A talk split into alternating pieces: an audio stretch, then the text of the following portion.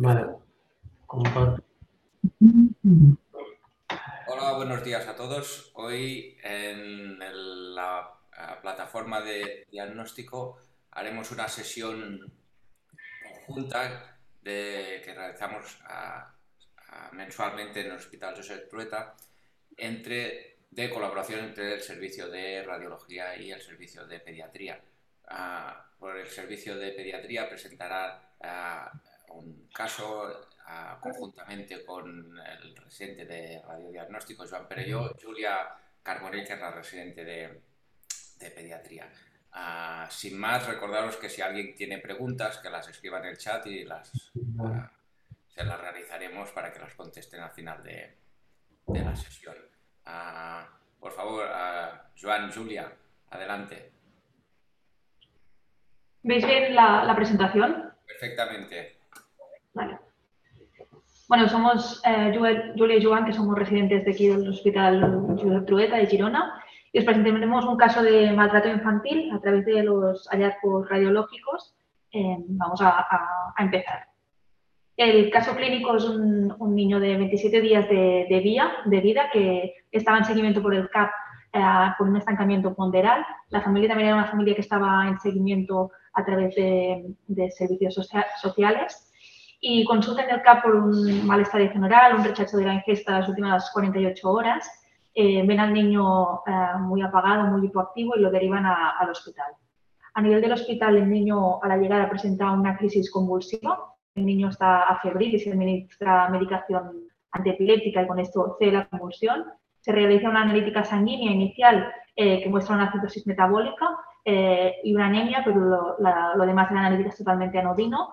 Un pipí que siempre se realiza en estos niños que también es, negativo y, durante eh, y se ingresa al niño y durante el ingreso presenta dos crisis convulsivas más que ceden con, con medicación, por lo cual se amplía el estudio. Se realiza una punción lumbar que, es normal, unos tóxicos en orina que también son negativos, y una ecografía transfrontalar a, pie de cama que, con una sospecha de, de una hemorragia intraventricular derecha.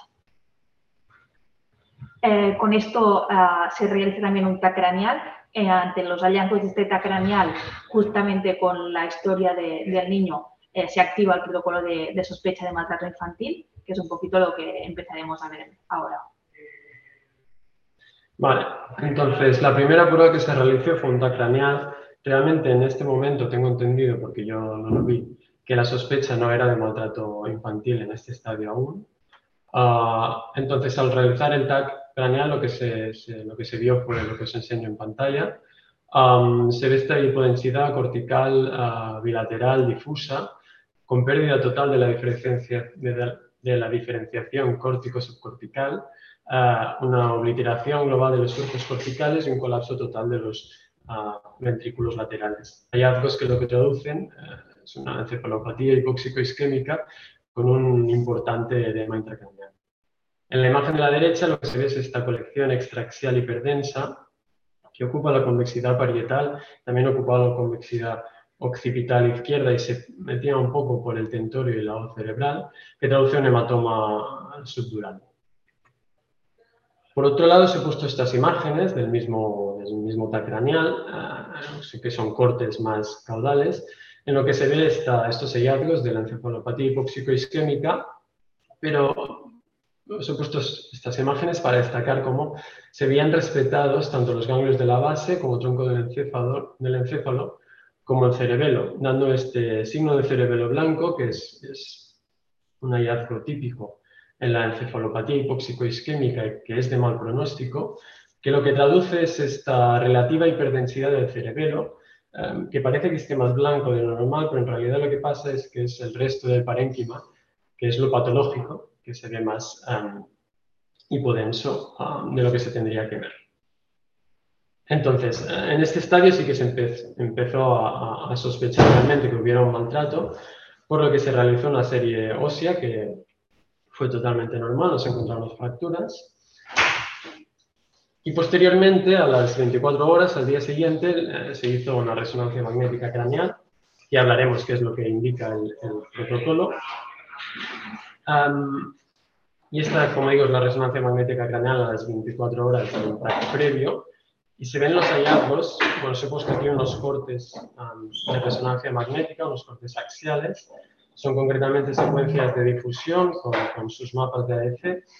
Y lo que vemos es esta restricción de la difusión difusa bilateral, afectando a gran parte del córtex eh, del cerebro y respetando las áreas que precisamente se veían respetadas en el TAC, como son las ganglios de la base, el tronco del cerebro y el, em, y el cerebro. Entonces, estos son cortes de secuencias de susceptibilidad magnética de, la misma resonancia, las, como digo, 24 horas del TAC inicial. en lo que os quería enseñar estos hallazgos, vemos a la izquierda esta imagen donde se ven unas microhemorragias uh, que se veían de forma difusa, pero sobre todo predominaban aquí, en el temporal izquierdo. Después a la derecha arriba vemos este hematoma subdural que ya habíamos comentado en el TAC craneal. Y en la imagen de abajo ah, se ven estas características eh, hemorragias retinianas, como estos eh, puntos hipointensos en el interior del globo ocular, que son muy típicos eh, de, pacientes con sospecha de, de Aparte de esto, por protocolo se realizan otras pruebas, como son el fondo de ojo, que confirma estas hemorragias retinianas múltiples masivas en, los cuatro cuadrantes de ambos ojos. Y se realiza por este estado convulsivo que, teníamos un electroencefalograma que muestra una grave afectación neuronal difusa con una, escasa actividad que solo se, activaba a nivel de, la zona frontal y con unos signos de muy mal pronóstico funcional. Aparte de esto, se registran también episodios convulsivos después de, haber administrado la, medicación. Eh, ahora resumir un poquito la evolución del niño durante el ingreso. Eh, durante el ingreso en UCI pediátrica, ante esta sospecha de maltrato infantil, lo que se activó es el protocolo de, maltrato. Se hizo una comunicación judicial con una activación también de los servicios de infancia y una retirada de la custodia. Eh, a nivel, durante el ingreso del niño, eh, el niño presentó un empeoramiento a las, horas de, ingreso con cuadros de apneas que, requirió eh, escalar el tratamiento con, intubación y también requirió una bomba de noradrenalina por, hipotensión mantenida. Aparte de esto, se había iniciado antibioterapia al, ingreso que posteriormente se retiró cuando, los cultivos fueron negativos y requirió una transfusión de concentrados de matías.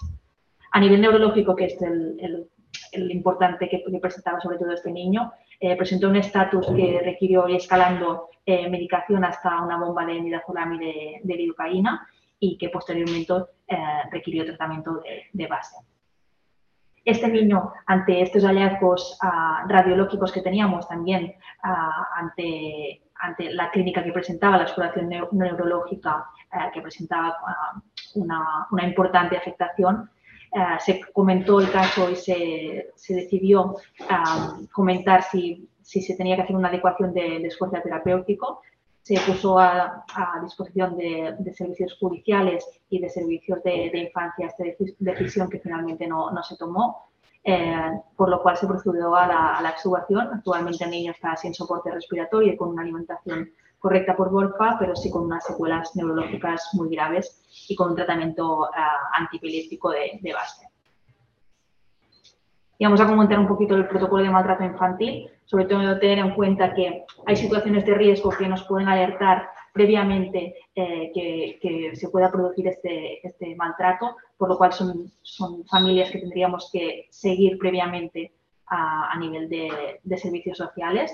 Aparte de esto, una vez ah, tenemos al niño, eh, tenemos cosas que nos pueden alertar que haya este maltrato, sobre todo destacar equimoses, quematuras múltiples que sean en, diferentes zonas, diferentes estadios evolutivos, fracturas que no haya un mecanismo lesional o que no, te expliquen un, mecanismo que, sea congruente, eh, múltiples traumatismos, niños que consultan muchas veces por traumatismos, eh, lesiones típicas como sería un hematoma sutural o hemorragias retinianas como, como hemos visto y también eh, aquellos niños que hay un retraso en consultar o que son historias incongruentes, historias contradictorias, historias que, no te acaban de cuadrar con la, clínica del niño. Luego, a partir de esto, serían las pruebas que, hemos comentado. En cuanto al protocolo radiológico, ah, en Europa se utiliza el protocolo que, que se creó en el Royal College ah, de Radiologists del Reino Unido. Entonces, este protocolo, que es muy interesante y además no es muy extenso, lo que indica es que en niños menores de un año, que es el caso de nuestro paciente, se realice de forma protocolaria una serie ósea y un craneal, independientemente de la clínica o de la sospecha real de, patología, ah, está indicado hacer estas dos pruebas de forma protocolaria. Y también se recomienda repetir entre los 11 y los 14 días la serie ósea, porque hay fracturas que pueden no verse inicialmente, como en el caso de nuestro paciente, y que al cabo de unos días ya sí que tengan traducción eh, radiológica. En niños menores de dos años sigue estando indicado de forma protocolaria realizar este esta serie ósea y su control, pero no está indicado realizar a todos los pacientes el TAC craneal, sino que solo estaría indicado en aquellos pacientes en que tienes sospecha de que puede haber patología. Hay una serie de criterios que especifica y que son relativamente sencillos, que es que, tenga clínica que te lo sugiera o ah, dificultades en la exploración, entre otros. Y por último, niños mayores de dos años no hay ninguna prueba que esté indicada de forma protocolaria. Tanto la serie ósea como el TAC craneal se recomienda realizarlos con una serie de criterios que especifican, que sean un poco los mismos que ya os he comentado por el TAC craneal de los menores de dos años.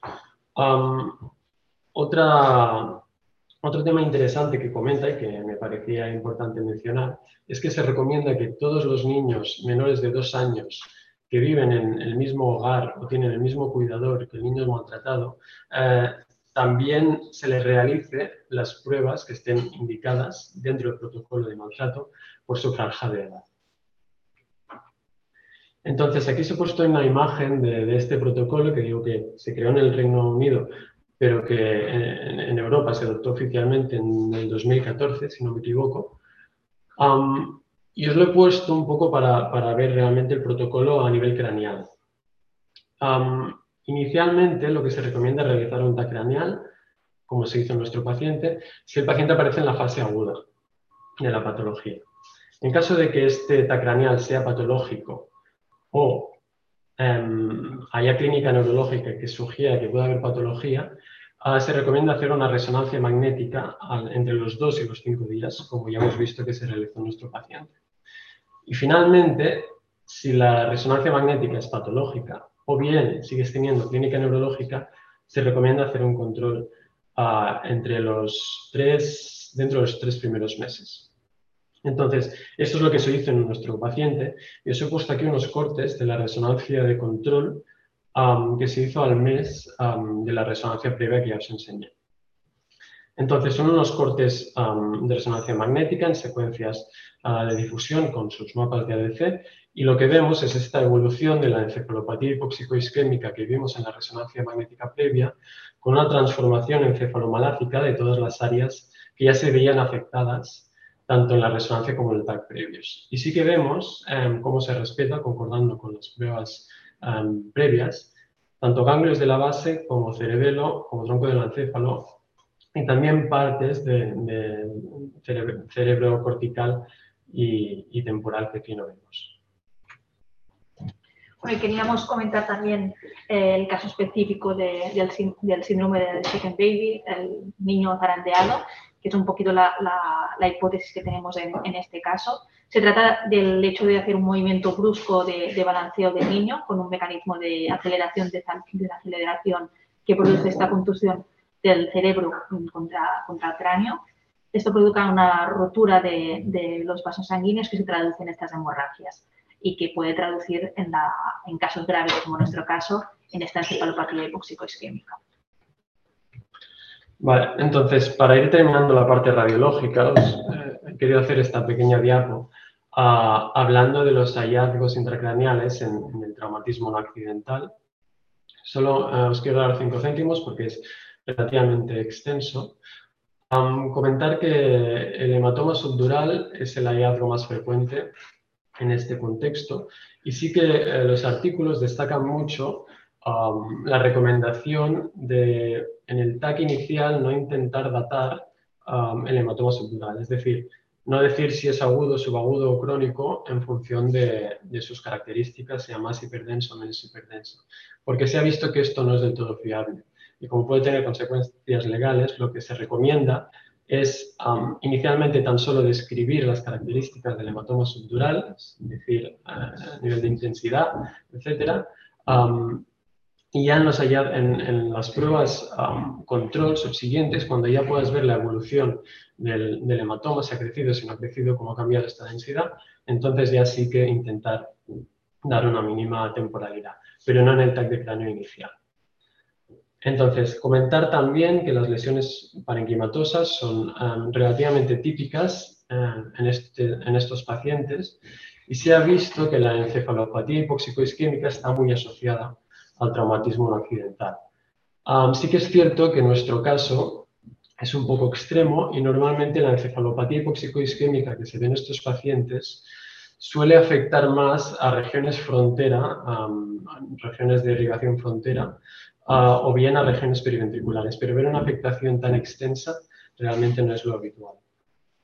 Y por último, las hemorragias intrarretinianas, que también veíamos en nuestro paciente, realmente se ven en, muchos de los casos de traumatismo no occidental, hasta un 85%, y de hecho son hallazgos eh, bastante subjetivos. Bueno, y finalmente, que no entraremos en el tema porque no, no, es, el tema de, hoy, pero tenía en cuenta que en estos casos es muy importante realizar una notificación, eh, activar los servicios de, infancia y rehacer un comunicado judicial como se hizo en este caso.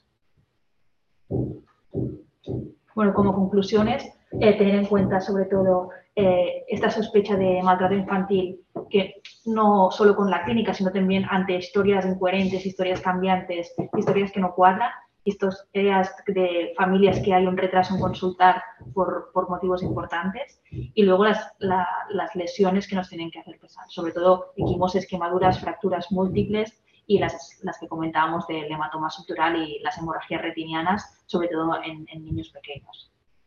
Ante las pruebas a realizar un poquito las, las que hemos comentado eh, y los hallazgos radiológicos también los, los, frecuentes que hemos comentado hasta ahora. Y sobre todo comentar esto de la activación del protocolo. La notificación es muy importante activar tanto la parte judicial como la parte de, de infancia. Y bueno, y comentar sobre todo esto que es algo que muchas familias no conocen, pero que se está eh, cada vez promoviendo más, de que el desconocimiento de que sacudir al, bebé pueda traducirse en una, patología como sería la, que hemos visto.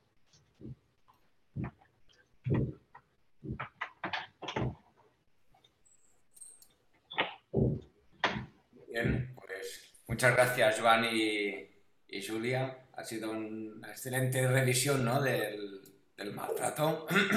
Yo creo que, como comentamos al inicio de la sesión, es un tema complejo. Vosotros habéis presentado un caso extremo en que quizá al ver las imágenes pues es fácil ah, encender las alarmas, ¿no? pero a veces es realmente complicado y ah, los hallazgos son más sutiles o, como mínimo no son patoneumónicos y es complicado ¿no? tomar una decisión si activar o no el, el protocolo este de, maltrato. Julia ha explicado muy bien que hay estos, estos ah, factores de riesgo, ¿no? aparte de los eh, signos de alerta, y que se debe valorar todo conjuntamente. Pero bueno, realmente no es fácil, yo creo. Como habéis mostrado, eh, hay que tener en cuenta muchos, muchos factores.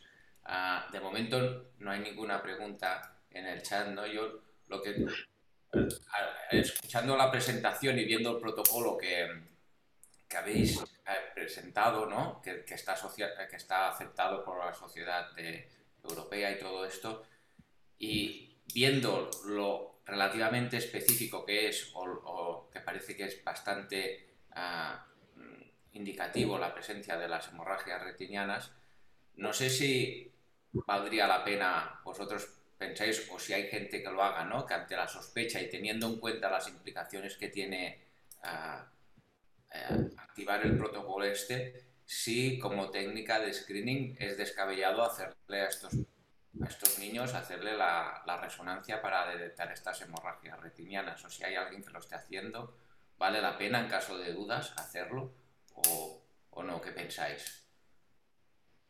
Mm, no lo tengo muy claro, no he, leído nada de hacer screening con las hemorragias retinianas. Sí que es cierto que en la mayoría de los casos en que tengas una sospecha, terminarás haciendo la resonancia magnética y que se recomienda hacer secuencias de susceptibilidad magnética, que es en teoría donde se ven mejor. también es verdad que no hay ningún hallazgo que sea patognomónico, que te diga que sí o sí eh, esa niña ha sido maltratada. Entonces, aunque demuestres que hay hemorragias retinianas, al final tiene que ser un conjunto de hallazgos junto a la historia clínica y junto a un poco que haya una historia que no concuerde. Entonces, no he leído nada y no sé hasta qué punto tendría su valor. ¿Van siempre asociadas con lesiones parenquimatosas o, pueden ser aisladas? ¿Habéis leído algo de esto? Si sabéis si normalmente se ven las lesiones retinianas a ¿También hay lesiones parenquimatosas asociadas? No he leído nada, la verdad, y si tengo que apostar diría que no necesariamente, porque realmente son muy frecuentes las hemorragias retinianas. Muchas veces como screening de las hemorragias lo que hacemos es hacer un fondo de ojo, mm. que, sí que de screening se, utiliza bastante. De acuerdo. Muy bien. Quizá incluso sea más sensible que, la resonancia. Ah, hay una pregunta de Kai Vilanova que pone, ¿se realiza alguna valoración vascular a nivel de carótidas ante la posibilidad de origen etiológico como puede ser la disección? Um, claro, en el contexto de, porque hemos centrado mucho en el maltrato, en el contexto de una encefalopatía isquémica no sé muy bien si se recomienda. En el contexto del maltrato, de forma protocolaria, no es una de las secuencias que se recomienda en general de inicio que una vez veas que, los hallazgos son encefalopatía hipóxico-isquémica valga la pena hacerla o no, esto la verdad es que no lo sé. Pero como protocolo dentro del maltrato no, se recomienda. De acuerdo. Muy bien. Ah, a ver, esperaremos si la gente se anima más a hacer más preguntas en el chat. Si no, doy paso a, a Vicky, Albert, si quieren hacer alguna pregunta, alguna aportación.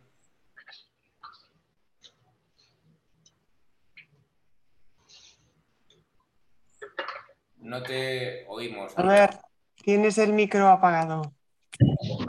Oh. Parece que no le funciona bien el micro.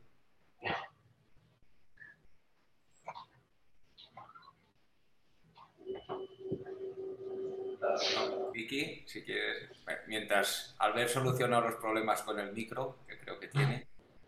Bueno, yo primero de todo daros la enhorabuena la verdad es que es una presentación excelente por, ambas partes y de un tema que realmente pues, tiene muchísima repercusión y, desgraciadamente pues, se encuentra en nuestra sociedad, ah, ¿no? en nuestros noticiarios y realmente pues, seguramente debemos estar con esta alerta puesta, ¿no? especialmente los pediatras. ¿no? Yo, bueno, quizá recalcar un poco lo, que ya habéis dicho, ¿no? que, tengamos los radiólogos como, como premisa número uno ante la sospecha clínica, pues hay que realizar esta serie esquelética y este TAC craneal. Habéis explicado muy bien la diferencia en función de la edad, que es algo que sí que os quería preguntar el por qué hay esta diferencia entre menos de, dos, menos de un año, menos de dos años y más de dos años. O sea, no sé si entiendo que es ah, con el ánimo de, de, evitar radiación o por qué a un, niño de más de dos años no, se le realizaría un, estudio de, de TAC craneal y solo se le realizaría la serie esquelética.